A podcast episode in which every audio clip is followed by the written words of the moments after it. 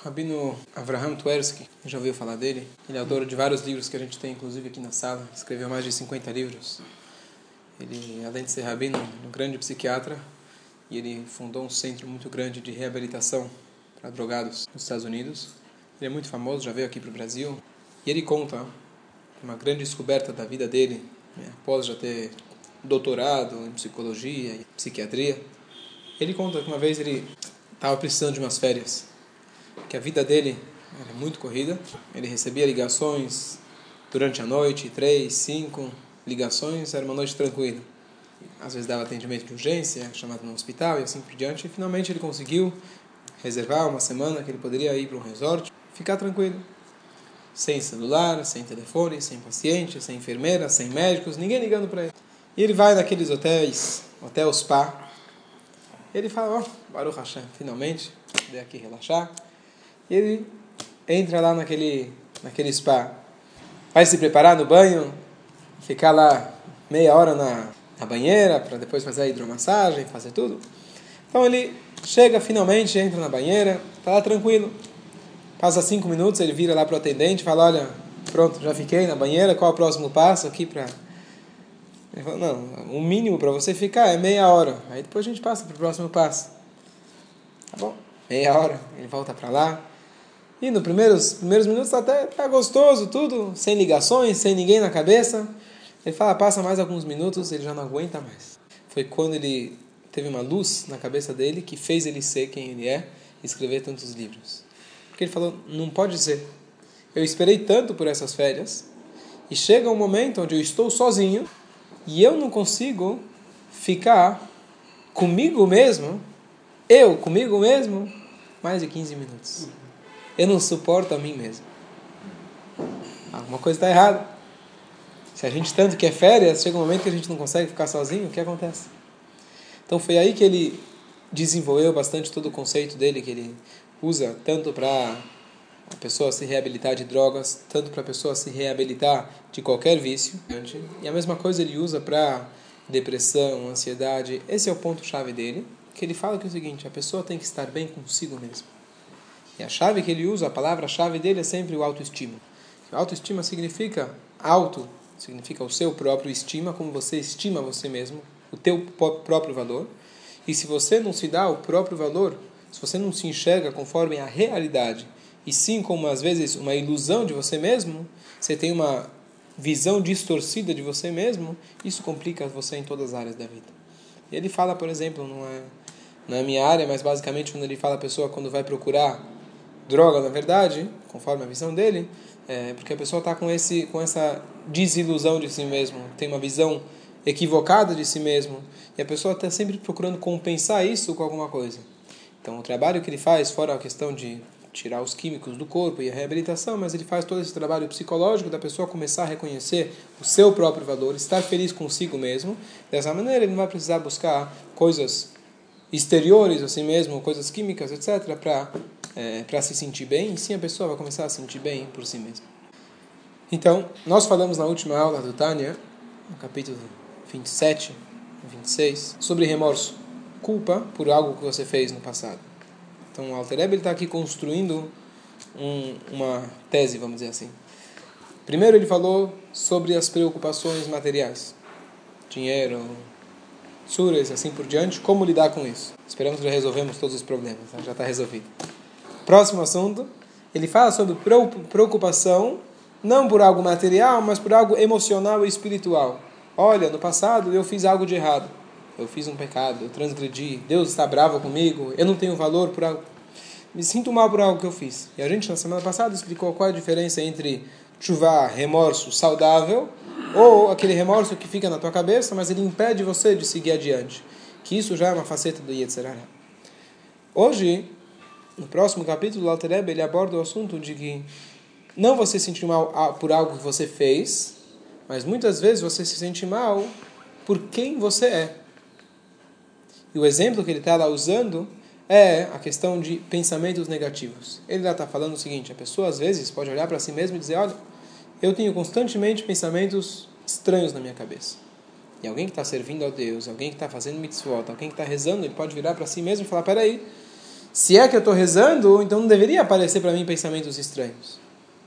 E a pessoa começa a lutar e começa a lutar, e cada dia que passa ele vê que não fica melhor. O que, que você faz? E se a gente quiser pegar esse assunto mais abrangente, não é somente em relação a algum pensamento estranho que vem na cabeça, mas em relação à tua personalidade. Por que será que eu sempre fico nervoso? Uma coisa é falar o que a gente falou semana passada, eu estou chateado por algo que eu fiz. Ok, resolvi. Fiz chuva, está resolvido. Mas o que acontece, às vezes eu já pedi perdão, já desculpei, mas eu percebo que todo dia eu fico chateado com a mesma pessoa, toda hora, e eu não consigo resolver. Às vezes eu sinto que eu sou inadequado. Pega o exemplo de uma criança na escola, ele sente mal porque ele não é bom de matemática. Hoje é muito comum, os pais levam os filhos para fazer exames psicológicos, psiquiátricos, e aí ele vem com atestado, déficit de atenção. Isso tem um perigo muito grande, que às vezes você chega com atestado e fala, agora eu estou patur mikola torakulá, se diz, eu estou isento de toda a Torá. Déficit de atenção. Virose. Ah, virose. Foi no médico, perfeito. Tenho virose. Virose. O que é virose? Virose, esmirose. Estou com um problema, ninguém sabe o que é. Déficit de atenção. Estou isento de fazer qualquer esforço, agora está tudo bem. Óbvio, sem julgar ninguém, tem realmente existe esse conceito, etc. Mas o conceito que eu estou trazendo, a gente não usar isso como uma desculpa para a gente não agir. Então, a gente muitas vezes se coloca dentro de uma caixinha. A gente se coloca, eu tenho um problema, eu sou ruim de matemática. Para mim, números não funcionam. Pronto, pode ser até. Pode ser que você tenha dificuldade com determinada matéria. Ou, eu sou burro. Eu sou burro meus irmãos são mais inteligentes, meus colegas são mais inteligentes, eu sou burro. Esse é um exemplo. A pessoa não se sente bem com ela mesma. Não por algo que ela fez de errado, mas sim por quem ela é. Tem gente que não se sente bem com o seu próprio corpo. No livro que eu estava mencionando antes, ele fala que a pessoa busca na vida preencher esse vazio com várias outras coisas. Então lá ele traz exemplo de pessoas que não se sentem bem com o seu próprio corpo, então fazem todos os tipos de, às vezes, cirurgia o que acontece? Muitas vezes as pessoas fazem todo tipo de cirurgia, só que ele não fez cirurgia na cabeça. O pensamento é o mesmo. Então ele muda, o problema dele, de uma coisa muda para outra. Se a gente tem que ir no problema na sua fonte. Então vamos ver o que o Alter Ebe sugere para gente nesse capítulo. Quando a pessoa não se sente bem não com quem ela foi, com quem ela fez, e sim ela não se sente bem com quem ela mesmo é. Isso pode acontecer tanto quando você analisa você mesmo, você não se sente bem com você mesmo, ou você não se sente bem perante Deus fala, olha, eu sou perverso. Então o que acontece é o seguinte: no exemplo que ele dá, por exemplo, pensamento, o exemplo, desculpa, o exemplo do pensamento é um exemplo que é constante. Você ser ruim de matemática só vai acontecer, você vai sentir isso antes do dia da prova da, de matemática e durante a aula de matemática. O resto do dia, vamos dizer que você pode relevar. Quando se trata de um pensamento estranho que vem na cabeça, você sente mal por isso, por esse pensamento aparecer na sua cabeça, é algo muito constante, porque o pensamento é muito rápido, está o tempo todo pensando. Então o que acontece? O Alter fala o seguinte, aqui de novo a gente tem que voltar ao mesmo ponto da semana passada. A gente tem que começar a reconhecer o Yetzirará. O Yetzirará é aquela força interior nossa, que de algum jeito ele quer pegar a gente, colocar a gente para baixo, fazer a gente ficar, fazer a gente ficar triste. Então, para uns, ele fala para você que está sem dinheiro, fica triste. Tem outros que ou que já tem dinheiro ou que não estão com esse problema. Então ele fala, está sem saúde, está com problemas na mispurra, e ele faz você ficar triste. Isso no campo físico. Para outros, ele chega e fala, tá vendo? Você pecou. Você fica carregando. E agora, o terceiro ponto, ele chega e fala para você, não você pecou, mas você está ruim, você é ruim, você é malvado. E a resposta é muito simples. Quem te fez? Quem te criou não foi você mesmo. Você às vezes quer chegar num nível espiritual e dizer: Bom, eu já estou livre de pensamentos estranhos, sou uma pessoa extremamente controlada, eu estou bem comigo mesmo, está tudo maravilhoso. Só que, desde o início de Bereshit está escrito: Asher bara Elohim la asot. Deus criou o mundo la asot, para fazer. Ou seja, ele deixou o mundo incompleto. Gostaríamos de viver num mundo perfeito, completo, só que aqui no mundo nada é perfeito. Fora divindade, etc. E o nosso trabalho é a gente, número um, reconhecer isso. É muito difícil a gente aceitar que a gente não é perfeito. Abraçar a imperfeição. Isso é muito difícil. Às vezes pode acontecer, alguém vai dizer, bom, tá bom, não tem perfeição. Então tá bom, eu sou imperfeito, vou ficar do jeito que eu tô e de, deixa a vida rolar. Também não é isso. Isso é conformismo. Então é uma linha onde você tem que estar tá sempre tentando, porque aqui, vamos lembrar, aqui é o livro dos Beinonim. Livro dos Beinonim significa, é o livro daqueles que estão se exercitando para se tornarem não perfeitos, porque tzadikim são perfeitos, mas Beinonim são pessoas controladas, pessoas equilibradas. E o que isso vai dizer? Bom, eu tentei uma vez, eu li o Tânia, eu li, reli, li, reli, escutei tantas aulas, mas continuo na mesma. Como o Altereb próprio diz, às vezes você vai olhar para si mesmo, você vai ver, mesmo que você está rezando, estudando, se aprimorando todo dia, a natureza física funciona em sentido contrário. Cada dia que passa, você comeu mais um pouco, você dormiu mais um pouco, você está mais ligado com o mundo físico. Você acha que você vai ficar mais velho, você vai ficar com menos dificuldades? Pelo contrário. A natureza é, é a gravidade, te puxar para baixo. Não acha que naturalmente você vai ficar uma pessoa melhor só porque você ficou mais velho. Normalmente ficou mais velho, ficou mais chato. Com certeza. Mas o ponto, então, a primeira coisa é você saber que esse é, na verdade, essa é a nossa missão. E pelo contrário, quando alguém acha, fica chateado, poxa, estou tendo dificuldades em ter o autocontrole. Isso está me incomodando, não consigo. Isso é orgulho. Por que orgulho? Porque você acha que você é um tzadik. Às vezes você passou um dia bem, um dia que você se deu bem, você já se acha, está no topo do mundo. Um, tem um rabino, que ele é outro rabino, psicólogo, ele contou que ele recentemente tem usado uma filosofia bem interessante que ele aprendeu no seguinte episódio. Uma vez ele foi com os filhos para a Disney, SeaWorld, tem lá as focas, os golfinhos que pulam, fazem aqueles shows. Ele viu aquele espetáculo de uma uma, uma foca, um golfinho que tinha pulado fora da água 5 metros. Uma altura assim incrível. Eles ficaram muito assim surpresos, mas depois do show eles tentaram entrar lá para conversar com, com o pessoal, para ver como que eles como que eles conseguiram uma coisa dessas, uma loucura. Como que eles conseguem fazer um peixe sair da água, pular tão alto. Então, interessante, ele falou, que a pessoa que estava lá explicou, ele falou, olha, a gente começou com uma corda, na ponta da corda a gente amarrou uma ração. Mas a gente começou com a corda no fundo da piscina. E aí todo dia ia lá, a foca, comia lá. Aí cada dia a gente subia meio metro. Ia subindo, ia subindo, ia subindo, até que a gente tirou da água. E assim a gente foi subindo, até que chegou no máximo onde a gente conseguiu. Então ele falou daqui, ele aprendeu uma lição. Quando você vai educar uma criança, por exemplo, nós estamos sempre acostumados com aquele pai que quando o filho chega em casa, papai, tirei 98 na prova de matemática, e o pai fala, por que você não tirou 100? Em vez de você saber apreciar, que bom que você acertou, tirou 98. Ou mesmo tirou 5 na prova, deixa eu ver pelo menos aquilo que você acertou. A natureza, quando você se torna pai, é mais do que normal de você querer educar.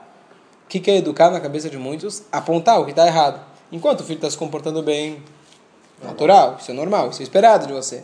Ah, agora você fez alguma coisa errada? Tem que chamar atenção, afinal eu sou papai. E a gente esquece de apreciar o que está certo. E ele falou que ele começou a usar isso e deu muito certo nas escolas, na educação em geral, onde você tenta sempre focar no aspecto positivo. E ele conta uma história dele interessante, que ele é um rabino, o pai dele era um grande Hassid, mas ele conta a experiência pessoal dele que é até interessante. Ele fala, olha, meu pai era um grande Hassid e tudo, mas ele era muito exigente. Então eu lembro, uma época, eu era criança, estava na sinagoga junto com ele, e aí ele me deu um olhar feio, porque no meio da reza lá, com o menino, eu era criança, sei lá, tinha 7, 8 anos, e de repente ele começou a olhar feio para mim, porque eu não estava concentrado na reza. Ele falou, isso marcou ele, isso de certa forma chateou ele até. Aí virou psicólogo. Em vez, aí virou psicólogo. Você sabe, né? Na vida você tem duas opções. Ou você tem um bom casamento, ou você vira filósofo. Então, ele conta, em vez do meu pai, a experiência dele, o que ele sentiu, em vez do meu pai falar, olha, talvez de toda a reza você rezou 30 segundos. De uma hora e meia que você ficou lá, você ficou, rezou 30 segundos. Mas durante a reza de uma hora e meia, você ficou sentado no lugar por 40 minutos. Louvável. Se você começar com a ração lá de baixo, no fundo da piscina, se você mostrar o quanto você aprecia por algo pequeno que ele fez, só assim que você vai comece, conseguir começar a elevar a corda e tirá-la da água. Isso funciona na educação, isso funciona com nós mesmos. A gente, muitas vezes, está preocupado em querer ser o super tzadik, aquele que consegue pular fora da água 10 metros. A nossa função é a gente começar do zero. Saber que Hashem nos colocou dentro de uma piscina, colocou a gente no mundo com uma piscina de preocupações, piscina de dificuldades, piscina de desafios. E a nossa função nunca necessariamente vai ser sair fora da água. Saiba que aqui é teu lugar. Aqui você vai estar e aqui é o teu desafio. Mas você tem que começar a saber que cada desafio que você supera, cada missão que você fez e conseguiu se superar, que seja por um instante, seja por um segundo, cada vez que você faz isso, você causa um prazer em Hashem muito grande. Então, por exemplo, como o Alter está falando no Tânia, alguém está com pensamentos estranhos durante a reza, pensamentos estranhos durante o dia. Vai dizer, bom, eu quero já acabar com isso. Como existiu uma pessoa, uma figura antiga que eu lembro, o professor sempre contava para dar o contraste da visão racídica de outras visões. Ele falava, olha, eu lembro, né, em Shiva que eu estudei, que não tinha essa visão do Tânia, falava, olha, tinha um grande mestre que uma vez ele saiu na rua e viu uma mulher bonita. Ficou tão chateado que aquilo poderia afetar ele, assim por diante, ele foi lá e queimou os olhos dele. Coisa chocante.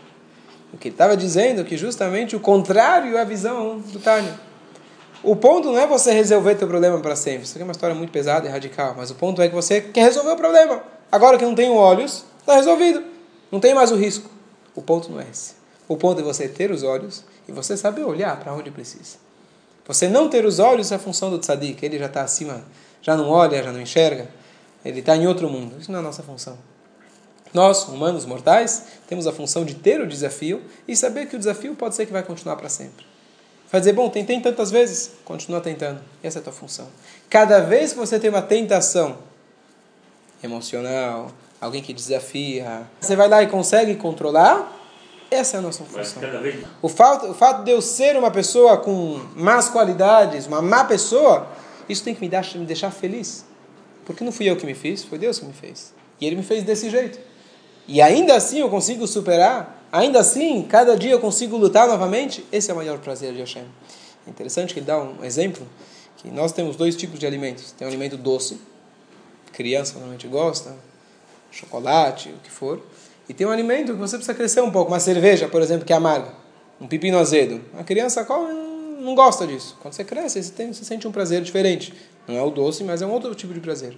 Fala Hashem, simbolicamente, também tem esses dois tipos de prazeres. Tem o prazer de você fazer o bem, isso é o doce. E tem o prazer de você se afastar do mal. Se afastar do mal significa você conseguir ter o autocontrole. Esse é o prazer do pepino azedo.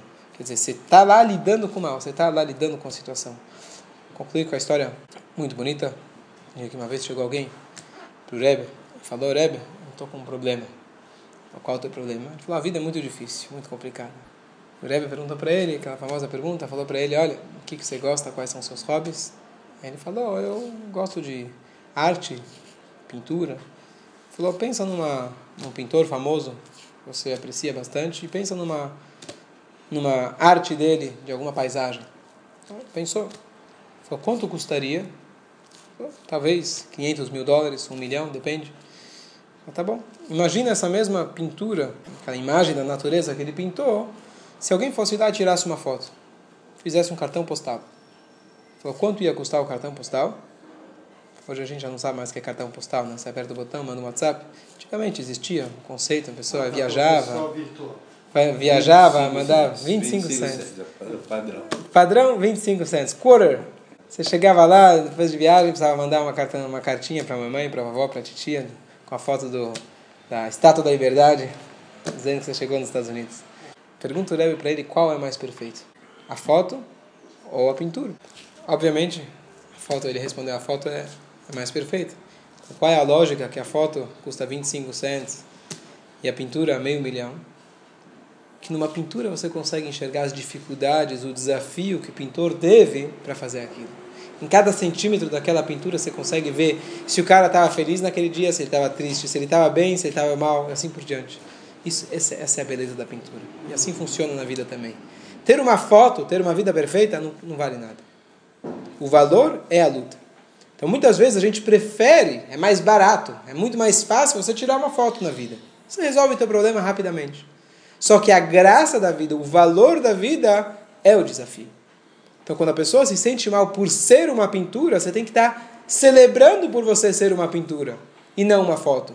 Uma foto é perfeita, o anjo é perfeito. Nós devemos celebrar a nossa imperfeição. Quando se trata de Simchat Torah, por exemplo, você chega e dança com a Torá. Dança, dança, dança. Por que você está tão feliz? Por que você está tão feliz com você mesmo? Você acha que Deus gosta tanto assim de você? Você faz tanta coisa boa assim? Você não tem erros? Pelo contrário. Eu estou feliz porque, apesar de tudo, estou conectado com Deus. apesar das minhas imperfeições, apesar de tudo que eu fiz, etc., eu celebro o fato de eu ser imperfeito. E se a gente abraçar isso na vida, saber que eu sou imperfeito. Se você incorpora o conceito que você é imperfeito, não no ao ponto de você se conformar e dizer, ah, eu sou imperfeito, vou ficar como está. Não. Eu continuo na minha luta constante de querer me aperfeiçoar com a consciência que eu não sou perfeito. E por mais que eu vou tentar, eu vou continuar sendo imperfeito. Mas ao mesmo tempo, que Deus aprecia é essa imperfeição. Eu incorporo a imperfeição, mas eu sei que Deus aprecia a imperfeição, Ele aprecia a minha tentativa. Isso é o mais importante. Então, uma vez chegou alguém, um aluno de Yeshiva, isso aqui é uma história muito forte, e tem muitas Yeshivot, uma das coisas que se preza na Yeshiva é a inteligência. Você está na Yeshiva para estudar. Então, quem se destaca na Yeshiva é o cara inteligente. O cara que sabe mais Gemara, o cara que estudou mais, o cara que senta, estuda mais, o cara decora mais, assim por diante. Tinha um aluno de Yeshiva que ele passou por várias Yeshivot. O cara sentava, estudava e não, não conseguia absorver. Demorava muito para ele absorver. E, obviamente, ele não se destacava e sentia mal por si mesmo. Se todo o intuito da Yeshiva é você estudar, então, então ele foi falar com um rabino, com outro rabino, com outro rabino. Todos eles falavam aquela famosa frase: Olha, se você se esforça, você vai conseguir. Se você se esforça, você vai conseguir. Está sendo uma garantia dos sábios. Mas ele falou: Tá bom, mas até eu chegar lá, quem sabe se eu vou chegar lá? Ele estava sentindo muito mal consigo mesmo. E eu escutei da pessoa diretamente com que estudou com esse jovem na Yeshiva, rabino da Antuérpia, ele contou, ele falou, eu estava com esse aluno na Yeshiva e eu vi que ele estava muito chateado. Ele falou, eu sugeri para o menino, na época, escrever uma carta para o Rebbe. Então ele escreveu uma carta para o Rebbe contou toda a história dele, desde criança, ele vem se esforçando, não é que ele era desleixado, estudava, estudava, estudava, mas o assunto não, não penetrava na cabeça. Guimarães é uma coisa que você precisa, ou você pega ou você não pega, senão você fica perdido. Não penetrava, não entrava. O que, que ele faz? E o Rebbe respondeu para ele uma frase que foi o que mudou a vida dele. O Rebbe respondeu para ele uma frase que diz: Ani lo nivreti ela et koni. Eu não fui criado a não ser para servir a Deus. Significa, o que é servir a Deus? Quem diz que servir a Deus é você ser o Rosh Yeshiva, o reitor da Yeshiva? Quem diz que servir a Deus é você ser o gênio de matemática, ou a pessoa mais bonita, ou a pessoa mais interessante, ou a pessoa mais sociável? Quem diz que isso é servir a Deus? Servir a Deus significa você estar na luta constante. Você está todo dia se esforçando para estudar, esse é o teu objetivo. O mundo não funciona assim. É óbvio que você vai passar de ano se você tirou 10. O mundo só vai te aceitar se você for um bom médico. Ninguém vai ficar, ninguém vai te contratar se você é um advogado que tentou esforçado. Ninguém aprecia o esforço. Mas Deus aprecia o esforço. Porque é para isso que ele te colocou. Deus aprecia o esforço. Conclui com uma frase que a Susha de Anipoli ele sempre falava, que ele não tinha preocupação de chegar lá em cima depois dos 120 e iam perguntar para ele, olha, Zusha, por que você não foi igual a Moshe Rabbeinu? Não estou preocupado com isso. Zusha, por que você não foi igual David Amelech, Avram Avinu? Não estou preocupado. Eu estou preocupado que vão me perguntar lá em cima, Zusha, por que você não foi Zusha? Por que você não usou o teu potencial? Às vezes a gente quer ser a foto. A gente vê em várias fotos na vida, a gente vê outras pessoas, vê outras situações, a gente quer ser igual. Você não tem que ser foto, você tem que ser uma pintura. Você tem que abraçar, incorporar a tua imperfeição e saber que você tem que, se você nasceu com essas dificuldades de caráter, de conduta, se nasceu em determinada família, circunstância, lugar, que para você pode parecer imperfeito, mas na verdade essa é a maior perfeição. A maior perfeição é a imperfeição. O desafio que você constantemente está lá lutando é isso que Deus aprecia. E se a gente entender que Deus aprecia isso, como o Tani falou já antes, a gente tem que entender que a proximidade de Hashem é o que nos tem que trazer a felicidade. Se a gente começa a viver uma vida onde o nosso foco é estar próximo de Hashem, estar próximo da realidade interior desse mundo, então isso vai trazer para a gente uma alegria. Então, vamos abraçar a nossa imperfeição, saber quem nós somos, por um lado, e que a gente possa encarar os desafios, constantemente estar sempre lutando, e Hashem ajude a gente nesse caminho. Teria mais uma pergunta, não sei